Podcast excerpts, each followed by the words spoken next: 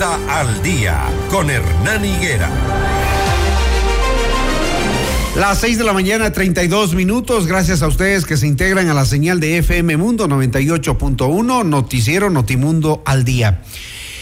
La situación es difícil, complicada, la que vive el país. Estamos en un estado de incertidumbre, mirando y observando hechos que mmm, ponen al gobierno en una guerra interna con estos grupos delictivos que se oponen al traslado de los cabecillas a centros de reclusión de mayor seguridad pero eh, también hay otras cuestiones de carácter político que van resolviendo sobre la marcha.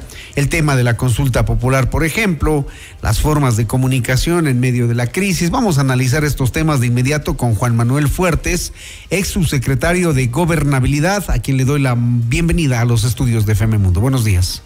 Eh, Hernán y a la ciudadanía un saludo. No creo que debamos hablar de un buen día uh -huh. en estas circunstancias en todo lo que, que además está pasando. pintan para continuar por, por el mismo camino. La pregunta es, eh, la fuga de Fito, empecemos por este tema, ¿deja herido de muerte al gobierno?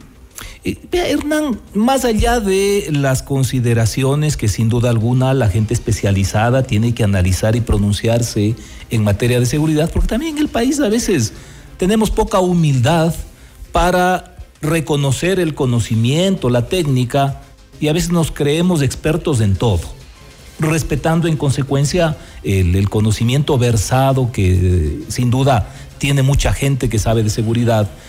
Yo más bien, en función de su pregunta, hablaría de lo que es la gestión de gobierno. Ajá. Y esto por el conocimiento teórico y la experiencia práctica. Y lo que estamos atravesando, sin duda alguna, refleja que una vez más tenemos un gobierno improvisado. Y esto se puede constatar desde algunas esferas. La primera, lo que tiene que ver con el programa. ¿Cómo es posible que un presidente de la República nos diga semanas atrás que les ha pedido a sus ministros que le indiquen qué es lo que van a hacer? Esto está reflejando que hay una orfandad de programa y esto es básico. Lo segundo, la conformación de los equipos, que a su vez tiene que relacionarse con la calidad de quienes ocupan los espacios de conducción en los diversos ámbitos y con el tiempo. ¿Cómo es posible que hasta el momento no tenga siquiera conformado en su totalidad eh, los, eh, los equipos del nivel jerárquico superior? Un área tan sensible como es inteligencia. Entiendo que hace pocos días recién se nombró.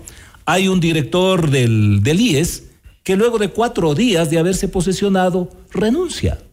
La improvisación es de tal nivel que, recordemos, en algunas provincias en ocho días nombraron y desnombraron gobernadores. tres gobernadores. Claro.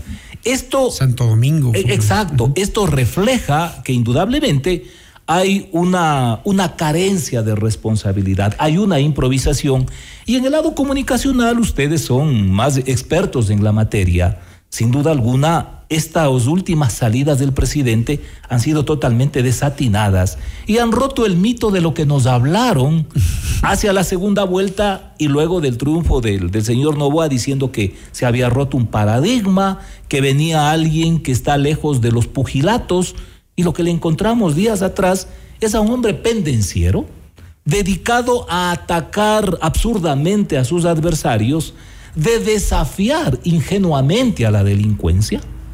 Y claro, todo indica que tampoco hay una estrategia, porque entendiendo que este problema de la delincuencia organizada, transnacional, es tremendamente complejo, es de suponerse también que un gobierno responsablemente, al delinear su, su estrategia de combate y tomar ciertas decisiones, debe tomar en cuenta la vulnerabilidad que tiene y las fortalezas que tienen estos delincuentes.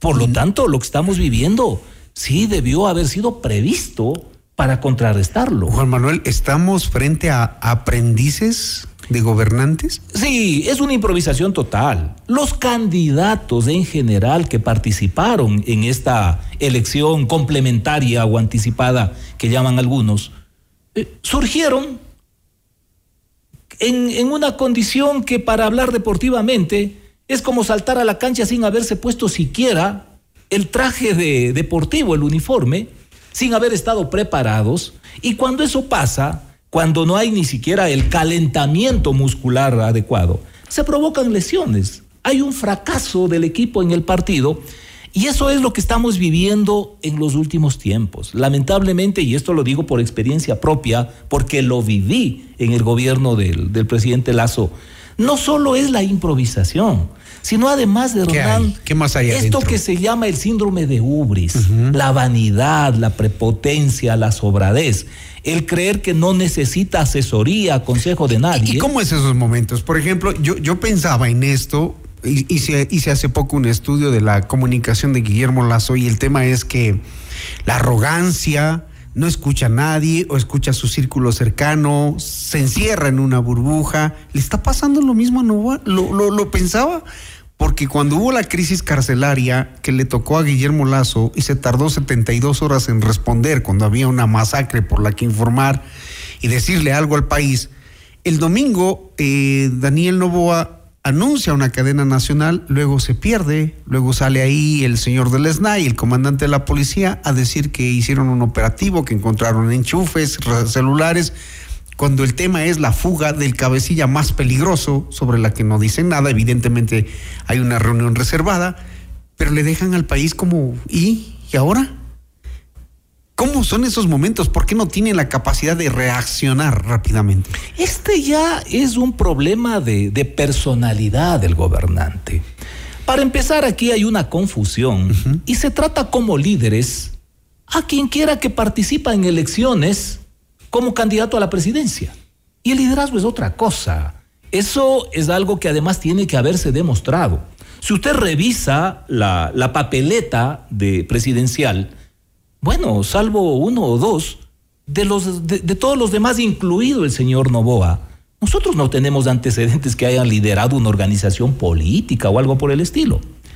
Pero indudablemente el, el máximo espacio de gobernante que existe en el país, que es la presidencia, genera una serie de, escenarios que tienen que ver con la pompa, con el ritual, que si no hay la madurez emocional, independientemente de que no exista recorrido, si no hay la madurez emocional y por el contrario, es este, este fenómeno de vanidad lo que está inmerso, todas estas situaciones y particularmente las críticas, no son materia de tratamiento a través de la orientación, de la consejería, de quien tiene más experiencia y experticia en la materia, sino que es, como usted señala, o la voluntad unilateral del gobernante, con toda la, prepotencia que suelen hacer gala, o la incidencia de su entorno, de su primer anillo, que regularmente son adulones, que pasan sobándole el, el, hombro. Y diciéndole que todo está bien. Exacto. El, el tema también relacionando los hechos políticos con lo pasado, con lo que ya vivió el Ecuador, porque esto ya lo vivimos antes, ¿no es también esto la antesala del rompimiento de un acuerdo político? No creo, no, creo, porque en, eh, en, mi lectura, Hernán. Con el caso Metástasis y todo, el presidente que no se pronuncia, es que, medio tibio ahí. Y, tome en cuenta. Y pactando con, quienes y la, y la votación cuando el tratamiento del tema que indebidamente este juez de la Corte Nacional sometió a, conocimiento de la Asamblea para enjuiciarle o no a Glass. A Glass, exacto. Yo no creo que el acuerdo se rompe, porque veo que es un acuerdo muy, entre comillas, sensato por el que fueron. Es decir, eh, en ningún momento se contempló, por ejemplo, la destitución de la, de la ministra fiscal, pero sí hacerse los, los giles, los sordos, los ciegos, los mudos, frente a las decisiones de la Administración de Justicia. Claro, como estaban controlando parcialmente a través de Wilman Terán, y lo iban a controlar mucho más con esta selección de nuevos jueces de la Corte Nacional, no había ningún problema. Por eso es que el señor Nebot, recuerde usted, luego que se elige a la cúpula de la, de la Asamblea Nacional, sin que nadie le pregunte, sale a decir nosotros no vamos a meter las manos en la administración de justicia. Y Correa enseguida, en este juego de pirotecnia, le cae encima diciendo el burro hablando de orejas. Entonces, Hernán, yo no creo que este acuerdo se rompe porque los límites porque se están dando, delineados. ¿no? Porque se están dando. Eh, Serrano desde Estados Unidos dice, hey, Fito se les acabó, se les, se les fue el 25 de diciembre y ustedes nada. Es- es que me- Correa les está diciendo, hey, y, y ahora qué va a hacer, pobre país, mi pobre patria? Y otra vez preguntan sobre, sobre la extradición. Ya, a ver, eh, me parece que en el caso de, de Correa, allí hay ataques acordados que se prestan para que la gente un poco eh, no tenga la, una sensación, una certeza de qué es lo que pasa. En el caso de Serrano, yo creo que él juega su propio juego. Él se maneja como, como caso aparte. Como el gran informado. Y siempre, y y este es otro tema vinculándolo con lo inicial de Hernán, no es posible que un gobierno que ya tenía conocimiento de todos los desajustes en el gobierno de Lazo sobre el tema de inteligencia no haya tomado las previsiones.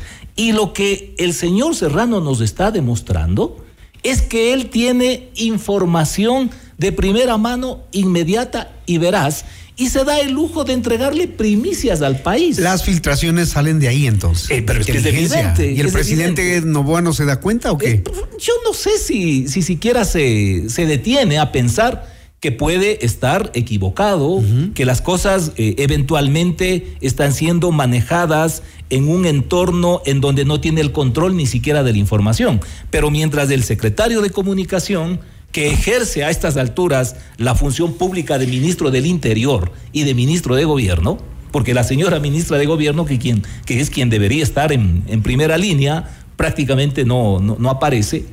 Mientras él nos dice que al parecer hubo infiltraciones y que esto ocurrió horas antes del operativo militar, el señor Serrano nos dice, vean, si el señor se fue el 25 de diciembre. Bueno, vamos al tema político. Con lo de la consulta popular también se demuestra improvisación. Pero absolutamente, absolutamente. Lanza Hernán. 11 preguntas que ahí... O sea, esto, esto es el, el juego de la, de o la fue una estrategia. No. Es decir, a ver, voy a lanzar estas 11, sé que me van a cambiar en las críticas y ahora sí, mejor presento las que pero, debería pero- pero es, presentar. que, es que Hernán, ningún gobierno normalmente, salvo que tenga alguna patología política, por así decirlo, eh, da papaya. O sea, se presta para que le pateen en el suelo, para que le ridiculicen, porque eso es lo que pasó con esa primera tanda de preguntas para una posible consulta popular. El asunto es lo que usted dice, improvisación. Como ofreció en campaña una consulta popular, al parecer ni siquiera se dieron el trabajo de reflexionar sobre qué era lo conveniente, y independientemente sobre que- sus propias propuestas, Sí. porque eso fue lo que ellos plantearon. Independientemente que el efecto de las consultas populares respecto de los problemas que se supone se van a atacar, históricamente ha sido nulo. Históricamente ha sido nulo. Pero independientemente de eso, ya que se empeñaron en cumplir su oferta de campaña, debieron haber analizado, consultado, conversado y determinar qué era lo más pertinente, por lo menos para que no sea tan, eh, tan chirleado públicamente como fue. Y lo que está pasando ahora es eh, una complementación tratando de enderezar algo absolutamente chueco. Entonces, eh, esto nos da la pauta del el grado de irresponsabilidad con el que se manejan los gobiernos en el país y lo que está pasando ahora. Entonces, creo que debemos desmiti- desmitificar y aterrizar en el suelo y dejarnos de estar pensando en elefantes que vuelan de flor en flor, como se suponía cuando dijeron que con el señor Novoa se inauguraba un nuevo capítulo en la historia del país, con otro modelo, con otros contenidos políticos, porque vemos que persiste esto que se llama el enlace generacional. O sea, no se trata que una nueva generación asuma el poder político si es que continúa enlazada con los mismos esquemas de la política tradicional. Lamentable, y ese es el escenario que nos vamos eh, generando, que vamos dándonos cuenta de, de algunas cosas que demuestran improvisación.